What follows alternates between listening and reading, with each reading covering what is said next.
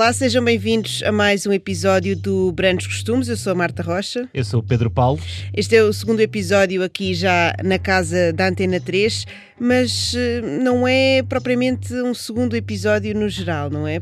É verdade, este episódio foi feito no princípio do Brandos Costumes, há 5 anos, mas decidimos dar-lhe outra roupagem, dar-lhe outro toque e volta agora com mais qualidade, com mais condições técnicas também mas é uma história inacreditável. Ele era de uma banda que foi provavelmente uma das maiores bandas do final dos anos 70, os Tantra e depois fez coisas a solo, produziu discos de bandas conhecidas como os Chutes e Pontapés. É uma oportunidade de conhecer o vocalista da primeira banda a encher o Coliseu dos Recreios. Foi em 1978, acho que foi em abril, não tenho a certeza assim de cabeça. E ele, além de tudo isto, ele trabalhou com uma banda que foi muito importante para ti, não foi? Os Iodo. Os Iodo, sim, exatamente. Os Iodo foram a banda pela qual eu descobri a música portuguesa, posso dizer. Uh, comecei pelo boom do rock português, e descobri, depois daquelas bandas mais conhecidas, uma banda que tinha um single que era o Malta à Porta e fui descobrir o resto e a minha opção era tanta que eu cheguei quase a ponderar, a, a querer mesmo, quando tinha 16, 17 anos, se calhar, a tatuar a o logo da banda. Uau, uau. Ainda vou a tempo, não é? Eu acho que podes sempre tatuar o logo, logo do Ziodo, acho que é uma boa ideia. Se calhar por isso entramos neste episódio diretamente a uma música do Ziodo para eu mostrar. Resta dizer que este programa é uma entrevista com Manuel Cardoso, ou Frodo.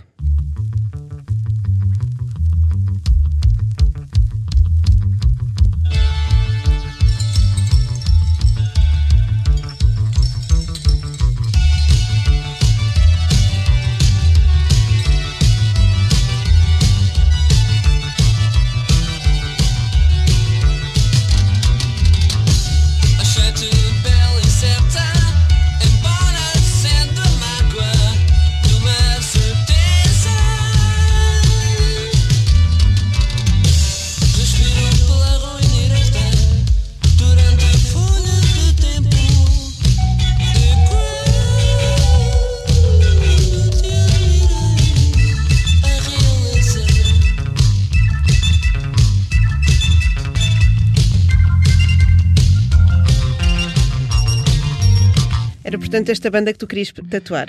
Era é e, e continuo a gostar muito, continuo a achar incrível. Mas olha, vamos, vamos começar pelo princípio. Vamos, como sempre, não é? Ou quando é? Como é que tudo começou na vida de Manuel Cardoso? Eu era vidrado na música e no desenho. Eu, aos 18 anos, fui refugiado político na Holanda. As coisas que levei comigo, não levei roupa, não levei dinheiro, veio o meu livro de desenhos e a minha viola e os meus discos dos Stones. A música tornou-se a minha vida. No fundo, foi mais que uma ditadura. Eu fui refugiado porque era rebelde, mas não posso dizer que fosse só por causa da ditadura. Uh, foi por causa de uma série de outras rebeldias que eu e uns amigos meus não estávamos afins com a cultura portuguesa da época e com o sistema português político e policial da época. Mas não foi só política, foi uma questão de sistema e de cultura, foi uma revolta global que incluía também os defeitos da ditadura. A música incentivou a tomar uma posição mais consciente contra a sociedade vigente. Claro, claro. Eh, eh, logo falando de Rolling Stones, não é? Claro. Uh, os Rolling Stones eram rebeldes. Uh, aquilo que eles me tocavam incentivou dentro de mim essa, esse despertar para uma nova cultura, para um novo olhar sobre a sociedade, sobre as metas humanas. Claro que isso, a música foi fundamental. Primeiro foi fundamental quando eu comecei a ouvir música clássica em criança. Criou-me a, apetência por algo mais. E esse algo mais, as poucas coisas que ao longo da minha vida satisfizeram isso, foi a música, a meditação, a espiritualidade e a busca do conhecimento. Depois voltei a fugir porque depois tinha, entrava na tropa em 74, entrava no dia 30 de março nos comandos, nos comandos em Santarém. E eu era moçambicano e recusei-me a ir matar negros moçambicanos, então fugi para a Itália no dia 1 de abril Portanto, 24 dias antes do 25 de Abril. Lembro-me perfeitamente de não me darem autorização em Lisboa, fui a Setúbal pedir uma autorização militar e o sargento ou tenente, já não me lembro bem, que me atendeu, olhou para mim, sorriu e assinou uma declaração. Provavelmente já teria noção do que estava para acontecer. E tanto que eu achei muito estranha a atitude dele, ter-me sorrido, ter-me assinado aquilo e ter-me mandado embora com uma simpatia que eu achei inusitada, não é? Pronto, e quando, passado 24 dias estava eu em Itália a fugir da tropa, nessa altura por acaso era monge, deu-me na cabeça, eu era, comecei a fazer meditação, tornei-me monge, e passar assim na rua e ver Revoluzione al Portogallo. E fiquei, fui logo comprar o jornal, e caso tinha uma portuguesa também no mosteiro, fui logo mostrar o, o jornal à portuguesa que estava lá, o que fez com que eu pudesse regressar ainda no final desse ano a Portugal. Ainda andei fugido à Polícia Militar durante uns tempos, depois fiz uma nova inspeção, fiquei livre e depois, graças a Deus, correu tudo bem, fiquei legal e correu tudo bem.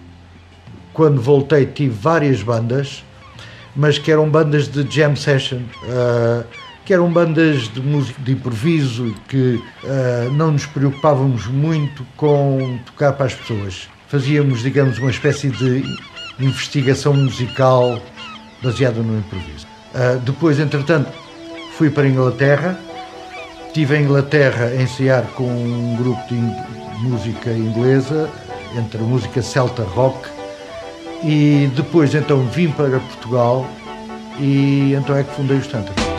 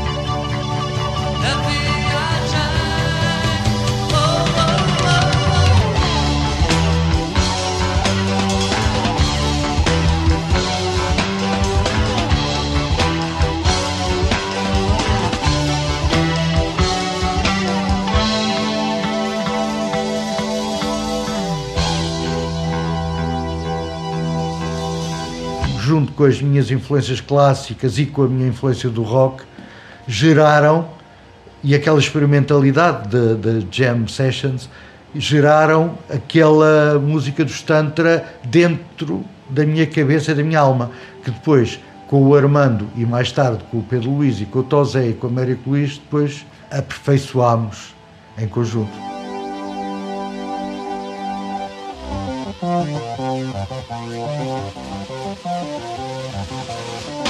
Naquela altura fomos a banda mais importante, embora não desfazendo nem de bandas que foram e que são hoje totalmente desconhecidas, mas que foram muito importantes antes de mim, uh, os Chinchilas e o Objetivo e o Quinteto Académico, muito mais atrás, que faziam um género de música muito mais light, muito mais pop só.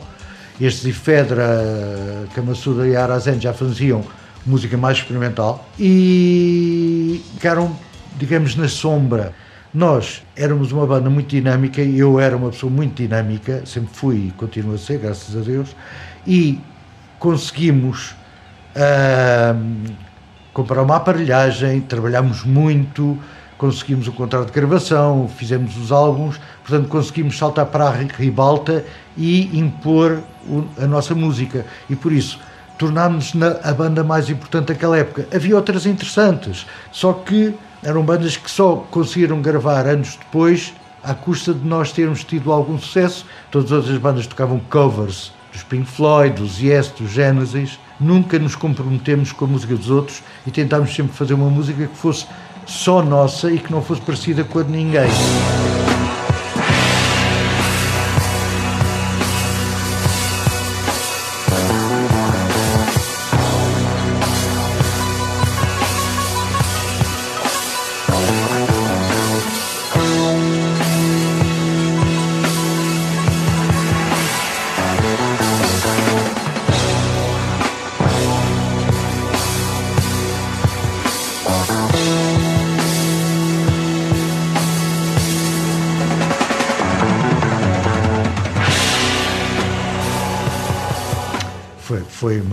Foi incrível, porque uh, o primeiro espetáculo, uh, o do Estrovante, foi para aí uns 3, 4 anos mais tarde. O primeiro espetáculo que fizemos nunca tinha, nenhuma banda rock tinha feito, nós não fazíamos, e foi feito à custa do nosso dinheiro. Nós já tocávamos pela província, já andávamos há um ano ou dois a tocar pela província, conseguíamos poupar algum dinheiro e decidimos investir naquele espetáculo. Podíamos ter ficado sem um tostão, podíamos ter ficado completamente lisos e, e se calhar ainda a pagar dívidas, como é óbvio, mas tivemos sorte. Foi, eu lembro perfeitamente de uh, o, o, nosso técnico de luzes ter vindo chamar-me ao camarim, estávamos todos nervosos, não sabíamos como é que ia ser a resposta do público, ele vem, Manel, vem cá, vem cá, e levou-me por trás do palco ao, ao, aos cortinados e abriu um cortinado e disse: Espreite. E quando eu espreitei, vi a sala completamente cheia. Um burburinho enorme e a sala cheia. Eu fiquei em êxtase, como deves calcular. E pronto, e foi, foi uma noite maravilhosa.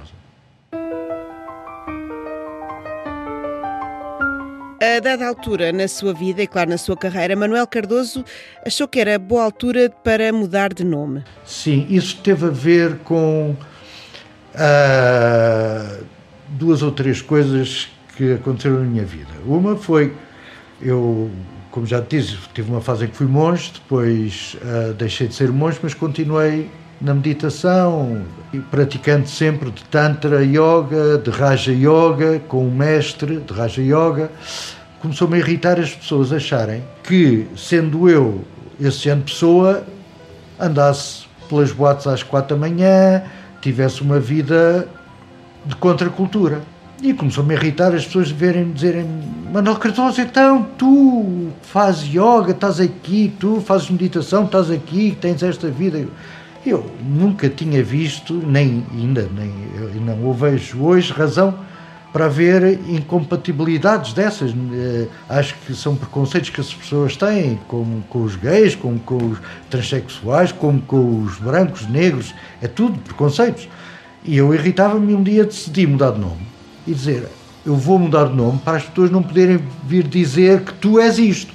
Tinha acabado de ler há uns anos antes o, o Senhor dos Anéis, li os livros todos em inglês, tinha aquilo na cabeça, tinha uma noção de que a minha experiência de vida era um pouco como a do Frodo, no sentido em que a minha vida tinha sido uma aventura imensa no meio de uma confusão agreste e difícil, em que eu tinha atravessado imensos universos desconhecidos para atingir algo. Um pouco como todos nós, todos nós somos um pouco do Frodo. E eu disse: Olha, boa ideia, vou ser Frodo. A dada altura, os Tantra decidem aprumar a teatralidade e transformar os espetáculos em espetáculos audiovisuais. E aqui eu gosto de fazer um parênteses porque é preciso que as pessoas percebam, porque havia pessoas que diziam, ah, o Manuel Cardoso faz teatro como o Peter Gabriel. Não. Manuel Cardoso fazia teatro como a ópera, como o teatro japonês, da mesma maneira que o Peter Gabriel fazia isso por causa da ópera e do teatro japonês e por causa de um senhor que estas pessoas todas não conhecem, que tanto eu como o Peter Gabriel éramos fãs, chamado Arthur Brown, que era um cantor inglês que antes de mim, antes do Peter Gabriel, fazia espetáculos em que ele aparecia mascarado, tinha fogo que lhe saía do, da cabeça, fazia espetáculo com leões, com tigres, no, no palco e fazia com explosões, aparecia com máscaras. Só que estas pessoas uh, que falavam de Peter Gabriel só conheciam o Peter Gabriel. Peter Gabriel e eu tivemos influências. Uh, o teatro e a música para mim tiveram sempre uma certa ligação e isso foi uma coisa natural porque os Tantra faziam era uma música muito emocional, muito emotiva e muito descritiva a partir de certa altura surgiu a ideia de começarmos a fazer, a juntar a descrição aos espetáculos. Antes de surgir essa ideia, tinha os fumos, as luzes, depois começaram a vir as explosões. A partir de certa altura comecei a comprar máscara, veio a ideia de fazer a versão do À Beira do Fim com a máscara, que eu comprei em Inglaterra. Fiz o À Beira do Fim, a partir dali comecei a comprar mais máscaras e a fazer versões das músicas com teatro. E esse teatro tornou-se uma, um branding, uma marca do nosso espetáculo também. isto era tudo, foi tudo, foi uma época muito bonita, foi uma cadência de criatividade e de, e de experimentalismo constante em que não foi só a música que evoluiu no Stantara, foi todo um aspecto de cenário, de espetáculo, de, de tudo, criação. Obcecados pela mudança, lançam Humanoid Flash, o primeiro disco da banda em inglês, e mudam a sonoridade.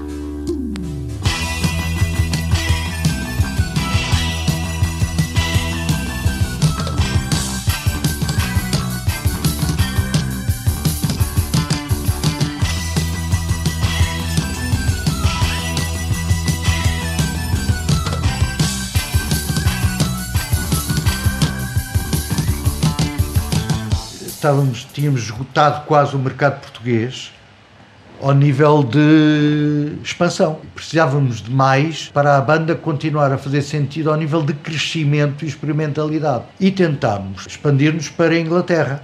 Ora, a Inglaterra, naquela época, o rock progressivo e o rock sinfónico tinham morrido completamente por causa do punk, por causa da tal contra, revolta de contracultura. O que estava mais parecido e para onde nós poderíamos fazer uma transição era o New Wave. Como também era um género de música que nos aprazia fazer a ponte entre as duas, porque nos permitia fazer boa música com alguma complexidade e qualidade que o punk, por exemplo, não permitia, ou que o rock só não permitiam, porque eram, fechavam demasiadas portas, foi essa a razão da ponte. Naquela época também, um, uma pessoa que nos viu tocar ao vivo gostou muito de nós e falou com o Peter Gabriel para nós abrirmos uma turnê que ele ia fazer pela Europa e acabámos por não fazer a, a, a turnê dele, ele tem a, a, carta dele, cá em casa ainda, a agradecer-nos e a dizer que tinha escolhido outro grupo, o Simple Minds.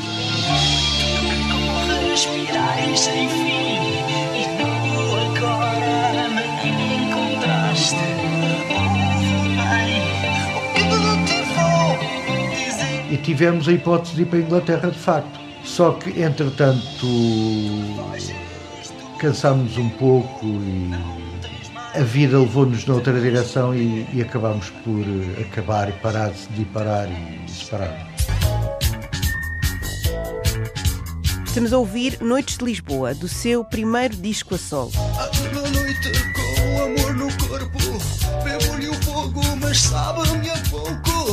Rio-me dos bichos flácidos e amáveis, olhai vazios e beijos fáceis. Quero um amor violento, duro de roer, porque sou uma fera com vontade de comer.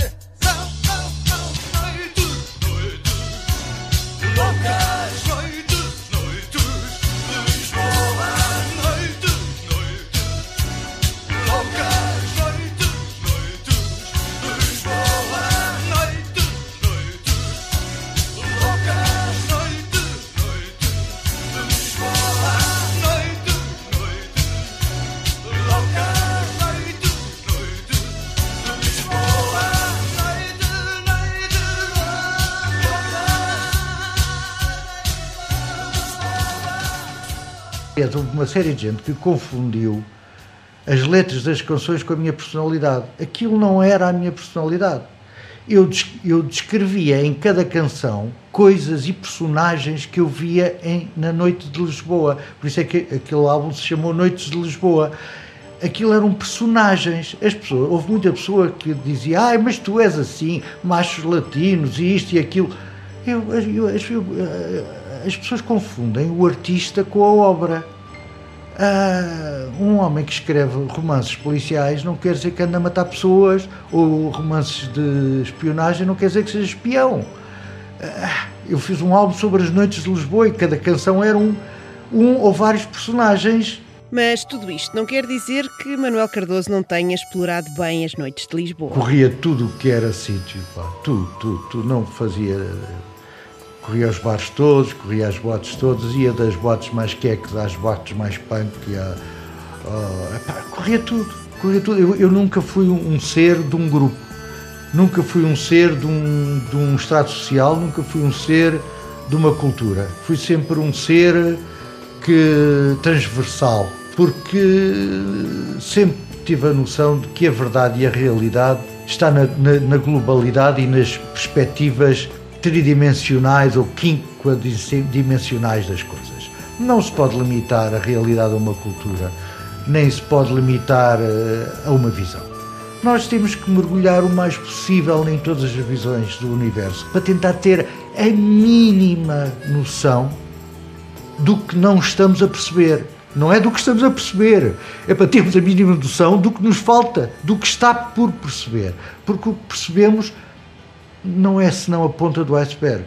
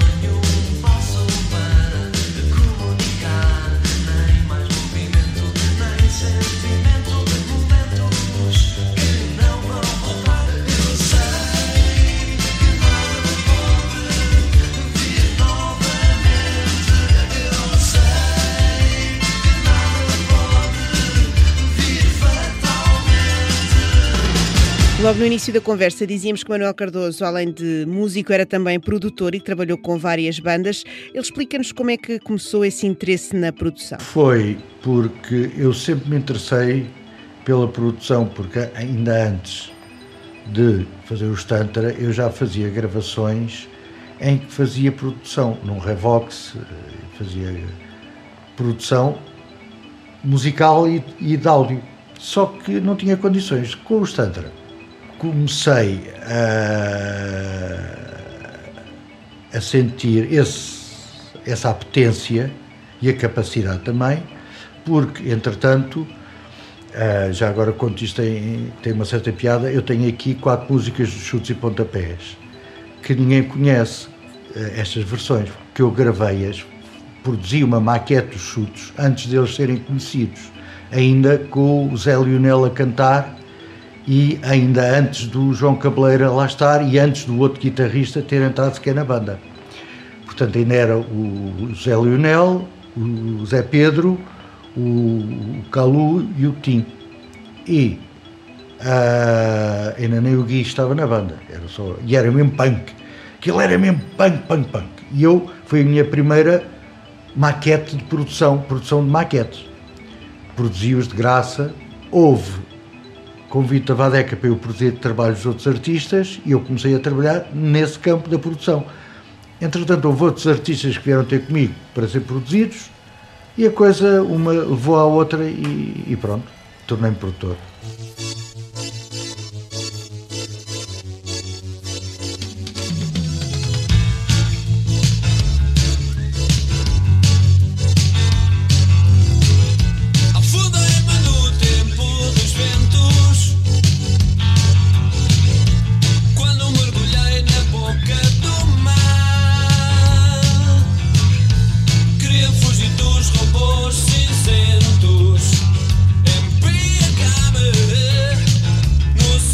Ziodo eram muito giros, pá. É porque o Ziodo tinha uma característica que tinha algo de sinfónico também, tinham algo de experimental e eram rock. E essa combinação uh, deu muito gozo. Pá. Aliás, como nos Street Kids não tinham o sinfónico, mas tinham uma overdose experimental. E tinham também algo de, de revoltados. Pronto, tinham a revolta do punk, mas com gosto musical e com know-how musical.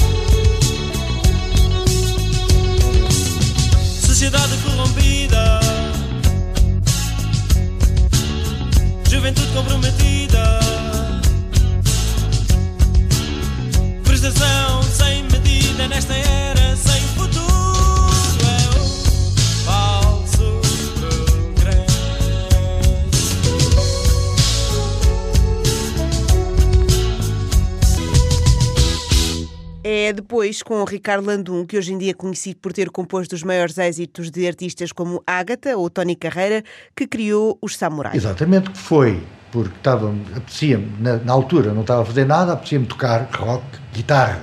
Tive uns tempos sem pegar na guitarra e disse, pá, não, tenho que tocar guitarra. Encontrei o Landum, pá, vamos fazer um grupo de rock FM, vamos, fizemos um grupo de rock FM para desbundar. E voltei a tocar guitarra a sério, foi porreiro, mas depois fiz um melhor, sem, já saiu o Landum, fiz um grande álbum, que acabou por não sair, e o Landum depois fez o, o trajeto inverso por questões também, não de paixão, mas de sobrevivência na vida e de riqueza. Dedicou-se a fazer dinheiro. E resultou, claro, está, está com dinheiro. Foi bem sucedido Foi. Exatamente. É mais tarde que acaba por eh, regressar ao seu nome de nascença, Manuel Cardoso. Regressei porque os portugueses pensam muito entre o umbigo e o ânus. E cansei-me de ouvir pessoas muito inteligentes virarem-se para mim e dizerem Oh, froda-se, pá, eu já te frodo, pá. E rirem-se. E eu olhava para eles e comecei a dizer: Não, estas pessoas não merecem sequer ah, isto não merecem, não merecem. É claro que nessa altura ninguém eu tinha ouvido, nem ninguém tinha lido O Senhor dos Anéis. Isto foi muito antes do filme do Senhor dos Anéis. Portanto, todas as pessoas levavam isto para o que elas eram, toscas. E eu fartei-me da tosquice, como nunca fui um grande adepto da tosquice, epá, e voltei ao meu nome. Ah, teve também a ver com uma outra coisa. Tive a morte no Hospital Santa Maria, com uma febre tifoide. Lembro-me de estar a olhar pela janela e foi aí que eu decidi voltar ao meu nome original, estar a olhar para a janela e dizer assim, eu acho que nunca mais vou estar lá fora. Porque estava mesmo à morte. E lembro-me pensar que se eu voltar lá para fora, pá, não vou estar a levar com parvoeiras das pessoas, vou voltar ao meu nome, Manuel Cardoso, e vou esquecer o. Pensar exatamente isto, olhar, graças a Deus, os médicos salvaram, curei-me e vim cá para fora. Por curiosidade, vou-te contar agora voltei ao nome Frodo. Neste momento, como produtor de hip hop, o meu nome é MC Frodo. Master of Ceremonies, MC, Manuel Cardoso, MC Frodo.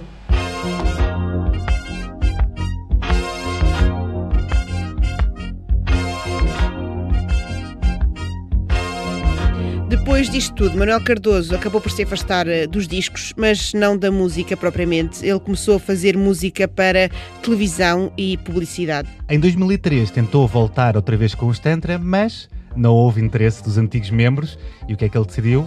Vou fazer sozinho e, fe- e fê-lo com os outros músicos.